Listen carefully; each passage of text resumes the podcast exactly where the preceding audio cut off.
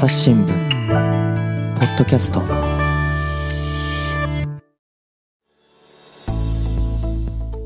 皆さんこんにちは。朝日新聞の水野あさです。今日は沖縄戦と漫画というのをテーマにお送りします。今日一緒にお送りするのは音声チームの安田恵子です。よろしくお願いします。え今回ですね、あの沖縄戦をこう劇画という形で漫画で描き続けている劇画家の新里健信さんをぜひ紹介したいなと思っておりまして、ゲストをお招きしております。新里さんと長年ご取材とかね、関係が深い宮本誠二さんをお招きいたしました。宮本さんよろしくお願いします。はい、こんにちは。よろしくお願いします。お願いします。宮本さん、簡単に自己紹介お願いしてもよろしいですか？はい。えっと、現在は立教大学の大学院の特任教授でメディアと、それからデジタルアーカイブ、あの、インターネットコンテンツをアーカイブして広く活用するという、えー、研究をしてます。それからもう一つは日本ファクトチェックセンターということで、はい、今いろいろ問題になっているデマとか、えー、分断的な言説について取材をしてファクトチェックするという仕事をしています。この副編集長やってます。今回は前回の続きからお送りします。多分こう読んだりしたら漫画なのでねこうサクッと読めますしあのそれをきっかけになんか沖縄のこと知ってもらえたらなっていうのはすごく思っていてでやっぱりちょっと沖縄戦ってこれから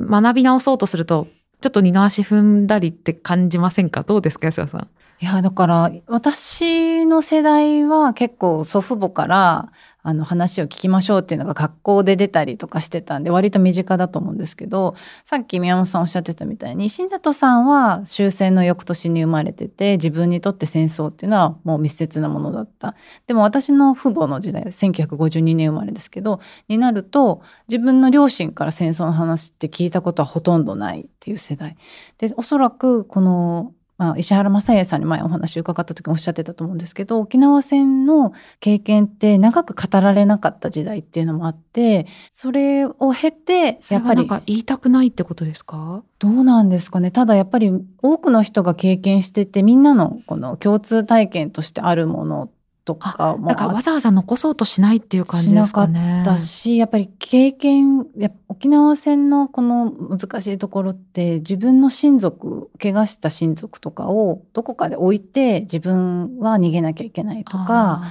その本当に3歩先にこの「家島」の漫画にもありましたけど一緒に手をつないでた友達は死んだけど自分は生き残るとかそういう経験があるとやっぱりこ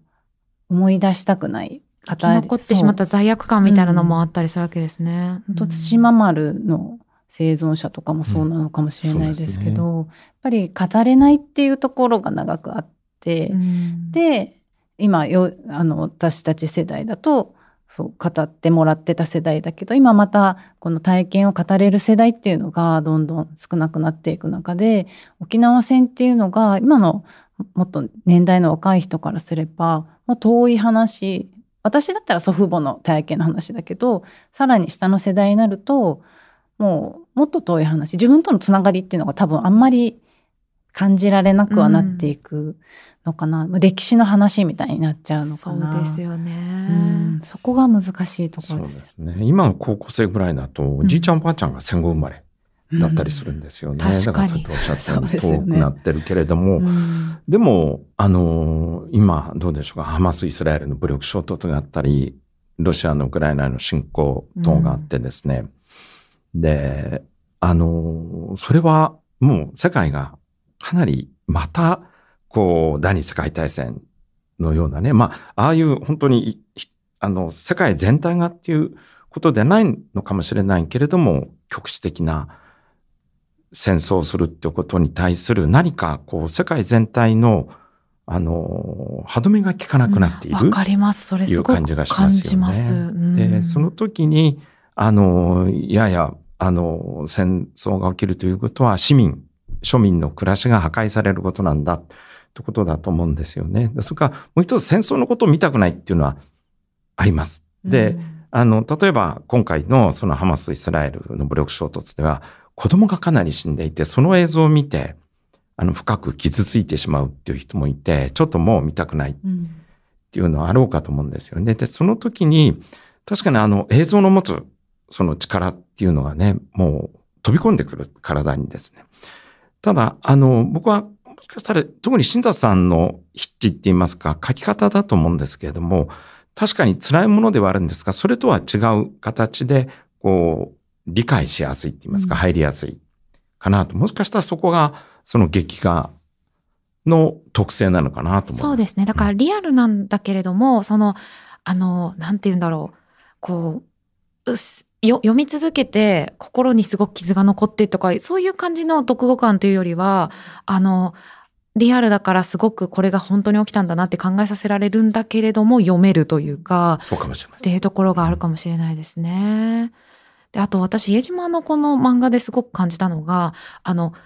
戦う側のアメリカの視点とかも描かれてるんですよ。だから本当に、あの、まあもちろん島民たちは憎き米兵って言って戦うわけですけど、米兵側もなんで女性があの戦場に出てきてるんだって驚くシーンとか、なんかそういったのも盛り込まれていたり、あの、米軍側でも亡くなって、まあ、ご家族がどういうふうに感じたのかとか、そういうシーンが描かれてたりとかして、で、なるとやっぱり亡くなったのはね、もちろん当たり前ですけど、日本側ではないっていうだけではないってこともすごく伝わってくるし、なんか本当に根底にすごくあるのは、こんなこと二度と起こしてはいけないっていうところが、うん本当に伝わってきて、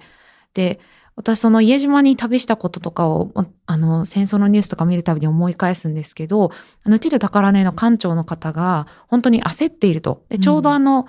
ロシアがウクライナに侵攻した直後でしたよね。あの、あの、旅をしたのが、ね、はい。だったので、こんなことがまた起こるなんて本当にショックだっていうふうにお話になってて、で、やっぱり二度と起こしちゃいけないんだってみんなで言い続けないとダメだっておっしゃったのがすごく印象的なんですよ。だからなんか、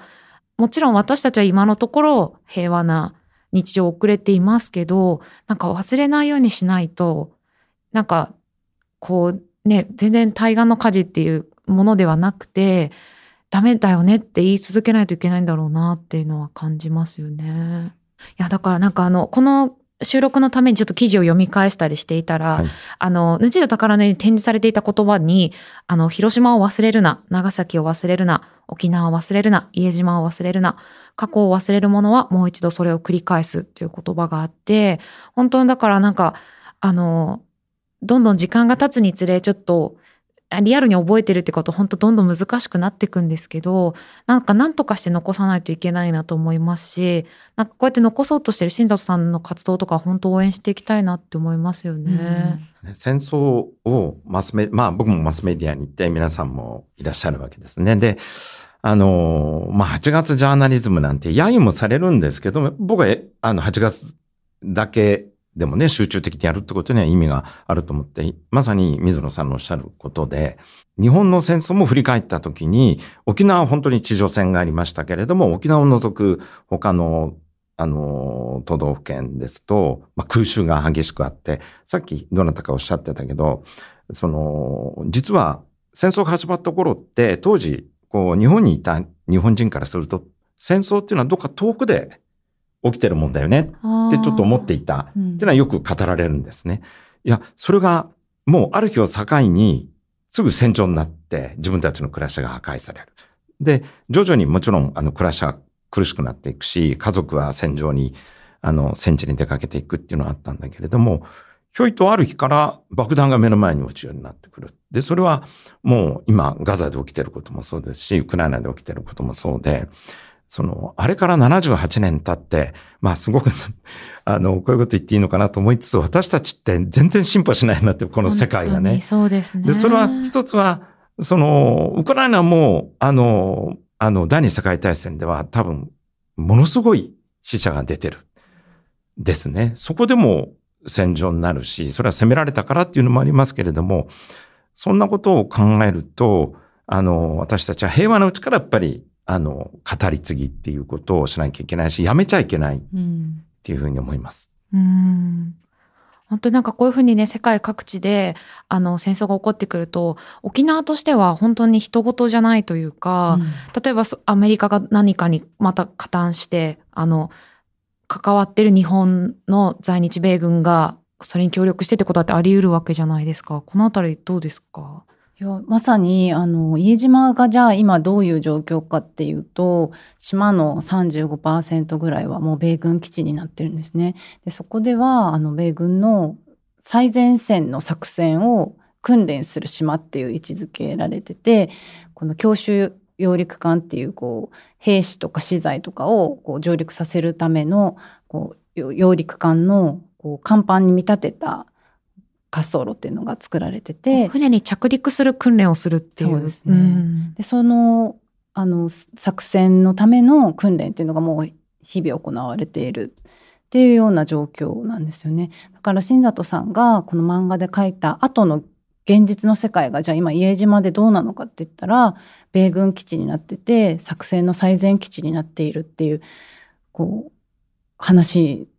になってしまうんですよね。ねでやっぱりその後家島の戦争の後に家島の島民たちがどんな戦後を送ったのかっていうと米軍に土地をうん、接種されてしまって。されてしまってっていう、うん、そこからじゃあどうやって島民が生き延びていくのかっていう先にはっぱりじゃあ基地のに協力をしたりとか防衛予算で島のいろんな整備が進んだりとかものすごいいろんな矛盾とかを自分たちの中にこう抱え込まされるっていうような現実が今起きてて、うん、でじゃあ米軍にこんなにこう大変な目にあったのに78年経って今こういう状況で水野さんが言うみたいにじゃあこれからアメリカ軍が何か作戦を取るっていう時にじゃあ沖縄どうなるんだろう家島どうなるんだろうっていうことを多分漫画を通じて家島とか沖縄とかいろんな歴史を知れば今にすごいつながるっていうかあ、うん、今どうなってんだっけとかなんかそういう漫画の中で78年前の現実に没入して一回目を上げた時にどうなってるのかっていうところにまで関心を持ってもらえたらなっては思うんですけどね。ねだから本当私もこの旅の時家島行きましたけどこんなに広いんだっていう、うん、あの米軍基地がですねだからあの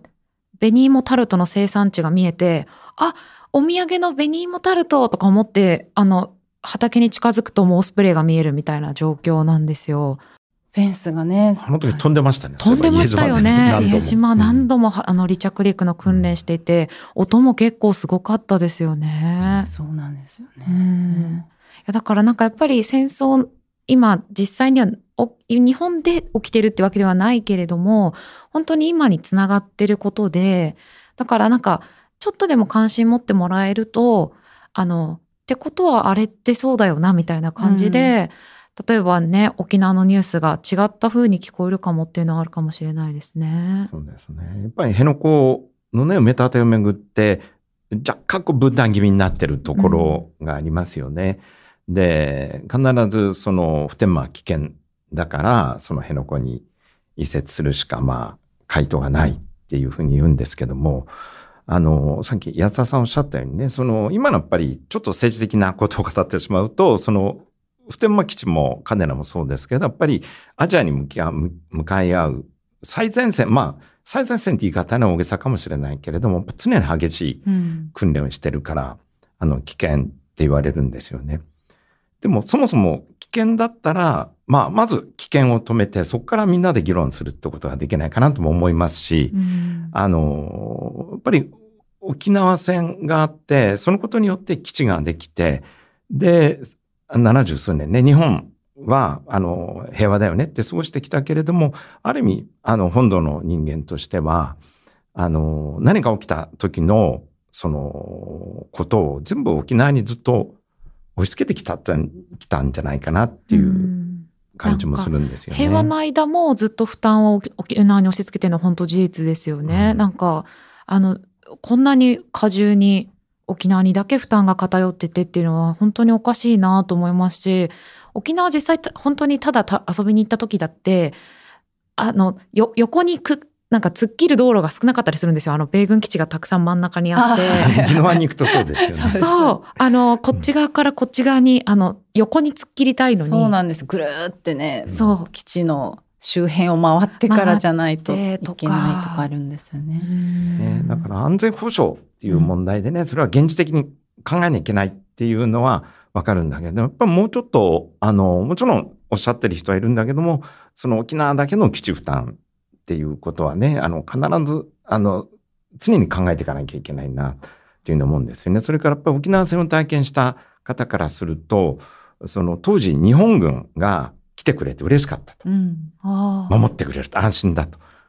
そう思ったら一転して地上戦になるわけですね。で、しかも住民がいるにもかかわらず、その戦争はやめないまま南部まで、その、えー、軍が退くから巻き込まれてしまった。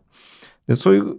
体験をこう内面化している人の多くは基地があること、それから今先島にもこうミサイルが配備されたりっていうことがあります。やっぱりそこに対する、そもそもそこは標的になったらもうね、狭い島の中でどこに逃げたらいいのってこともあって、そのことの不安は、ぜひ、あの、やっぱり一緒に考えてほしいな。で、その意味で言うと、その沖縄戦っていうのが一つ何か教訓になるのかなっていうかね、材料になるのかなと思います。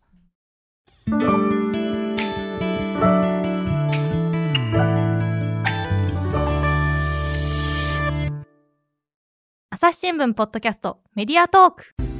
私ハワイ行ってきたんだ。インチキ。えインチキしてないけど。違う違うインチキって沖縄の言葉でいいなって意味でしょ？そうそう。インチキハンチキシーチキンって言葉もあってさ。なんで知ってるの？この間朝ポキの楽屋裏で聞いたんだ。他にも左利きあるあるとか語学の黒歴史とか面白かったよ。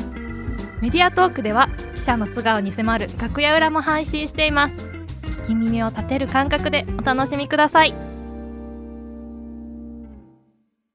本当になんか考えるきっかけにしてほしいなと思うんですけど、なんか本当今って、なんかこれを変じゃないっていうことが、なんかこう通じないっていうか、だってあの、沖縄県の皆さん嫌だよっていう意思を表示、あの、示したりしてるのに、それがなんか覆らないっていうのは、え、もうなんかどうしたらいいわけっていう、うん、なんか沖縄の人も絶対その無力感みたいのを感じてしまうと思うんですよ。だからなんか、なんか住ん、今住んでない私とかも含めて沖縄のこと自分事として、なんていうか思ってるよというか、なんかそういう姿勢を示すだけでも、なんかちょっとこう、無視してないというか、聞いてるよっていうことはなんか伝わるといいなとは思うんですけどね。うんそうさっきねこの始まる前に漫画家島の漫画の話を3人でしてた時に住民がもうそれぞれ自分たちの竹槍とか包丁とかを手に最後に米軍に突っ込んでいくっていう場面の話になった時に宮本さんがこれってもし本土で決戦があったらきっとこの場面って本土のあちこちにもあっただろうねっておっしゃってたじゃないですか。うん、でも多分そうなんだろうなっても思って、あの、本土決戦ということにはならなかったんだけれども、だけど、どこの日本の地域だって沖縄みたいになり得たかもしれないっていうところは忘れないでほしいなって思いますね。本当そうですよね。いや、なんか、こう、戦争ダメはきっとみんな思ってもらえると思うんだけど、な、なかなかそれがうまくいかないっていうすごい本当にこの最近は無力感を覚えることもね、ニュースを見ててないですか？なんか本当に。っていう。そう。ただまあやっぱりあれですよね。それこそ、もう、うん、家島のね、やっぱり、うん、後戸宝の。後宝の家のね、なんていうかな。やっぱり自分たちの思いっていうのは、国とかいろんなところに簡単にはね、やっぱ受け付けてもらえないかもしれないけど、でもやっぱりやり続けるっていうことしかないのかな。まあそうか。うん。そうですね。だから、ハゴン将校さんもね、ずっとそういうふうにこう、訴え続けてきてっていうので、本当にずっと活動された方なんですもんね。それが最終的には島ぐるみ闘争っていうところにつながって、沖縄の復帰を求める大きなうねりにもなっていったっていうところもあるんで、やっぱりね、そこはどんな力にもなるのかなと。そこはね、あの、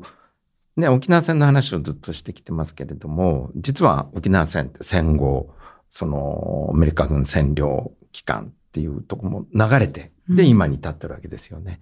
だから徐々にもう、あの、私たち伝えるのは、その戦争の時もだし、戦後のことも含めて、あるいは体験談も今後また伝えていかなきゃいけないなと思うんですね。で、アーゴン将校さんはね、その、息子さん沖縄戦で亡くして、で、島ぐるみ闘争でね、その、家島の土地が奪われた時に、じゃあ自分たちはもう土地取られたから古事記になるんだ。うん、でね、うん、で、行進をこう前頭でして、で、それが実は盛り上がるんですね。あの、実はあれは家島の問題じゃないかと。自分たちは関係ないっていうふうにならなかった。うん、あの、今はね、若干残念なのは、どうも基地問題が沖縄の問題だっていうふうにね、少し、あの、当事者意識が薄いような気がするんですけれども、あの、青ゴン将校さんの運動っていうのは沖縄全体を盛り上げていった。で、今、安田さんおっしゃったように、それが今度自治権を獲得していこう。それから、あの、土地四原則、土地を守るっていうこともできたし、から自治権獲得で、それから主席公選も勝ち取って復帰運動で復帰ということで、実はその沖縄から学ぶことってのは戦争もそうだし、戦後自分たちの力でなかなか日本本土ってなかったと思うんです。民主主義が与えられたっていうね、うん、感覚があったろうし。ところが沖縄はその戦後も民主主義なかったわけだから、そこを徐々に徐々に勝ち取っていったって、そこも学ぶことがすごく多いかなと思います。うん、確かに。だからもうめげずにね、じゃあ私たちもっていうつもりで伝えていかないといけないですね。うん、ガッツポーズ今、安田さんがしてました。あの、全然、ポッドキャストなんで 見えないと思いますけど、ガッツポーズを、はい、してたのと。で、やっぱり私、あの、新里さんがね、76歳で、命ある限り書き続けるっておっしゃってるっていうのも、まさに本当に伝え続けるっていう。本当そうですね。ねめげないっていうところは、うん、あの、ちょっとは、あの、背筋が伸びるというか、本当に、あの、いや、なかなか伝わらなくてとか言ってる場合ではないなというか。泣き言言ってる場合じゃない本当に、そうですね。だから、私よくウィズニュースの記事をこう書いたりするときに、なんか大事なテーマは本当に手を変え品を変え、何度でも書こうよっていうのを言ってるんですよ。うん、こう、メンバーにも言ってるし、私自身にもそう言い聞かせてるんですけど、なので、あの、私はそんなにこう直接沖縄で基地問題をガツッと取材したとかそういう人でもないですけれども、でも大事だと思うことは、本当に何度でも私が関わっていって、で、私の目線で私の、あの、知れることを伝えていくみたいな感じで、あの、関わっていけたらいいなっていうのは思いますね。よろしくお願いします。あれ？安田さんはどんなこと？私も私で やってね、ね。はい。そうですね。だから、本当新里さんに負けないように、ね、私たちも頑張りたいなと思いましたし、はい、あの、皆さんにも本当になんか新里さんの漫画、どれか手に取ってね、見ていただけたらなと思いますね。それで、あの、ちょっと宣伝ですけど、とりあえずインターネット上にその書いた漫画っていうのが NHK スペース中村家の戦争で検索すると読めますので。じゃあどんな漫画かなと。10年ぐらい前に書いてもらったもんです。はい、それから、あの、もう一つは沖縄スペース6日間戦争、うん、あるいは家島でもいいんです。そうすると水野さんが書いた記事が。で、そこに新雑さんも映像でも。はい。はい。どんなアトリエかっていうのもちょっと映像で出てくるので、本当に資料たくさんだなという感じがわかると思いますので、ぜひね、そちらも見ていただけたらと思います。はい、ということで今日は宮本さん、安田さん、ありがとうございました。ありがとうございました。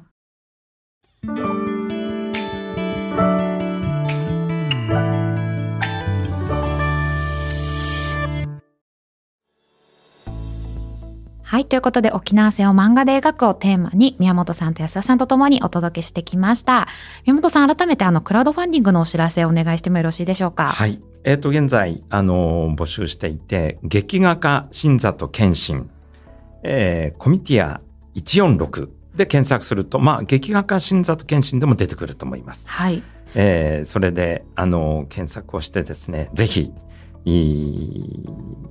お願いします。はい、ぜひご支援いただければと。11月の半ばぐらいまでですので。はい、そうですよね。はい、あの、11月半ばぐらいにこのクラウドファンディング締め切られてしまうということなので、はい、新里さんのあの、コミティア146同人誌即売会の出展に伴う渡航費の応援希望ということで、ぜひあの、新里さんの活動をサポートしていただける方はご協力いただけたらと思います。はい、5000円以上だと同人誌も、あの、差し上げることになりますので、よろしくお願いします。じゃこの12月のあの、コミティアに行けないという方も、あの、同人誌欲しいなという方は、ここで応援すればばということですね、はい。はい。ありがとうございます。じゃあ安田さんの沖縄をテーマにした記事とか、はい、番組とかでおすすめがあったらぜひ教えてください。はい。あの、家島について、家島が今どうなってるのかなっていうのがわかる記事を紹介したいと思います。朝日新聞デジタルで2022年、去年の3月に配信された記事なんですが、見出しが、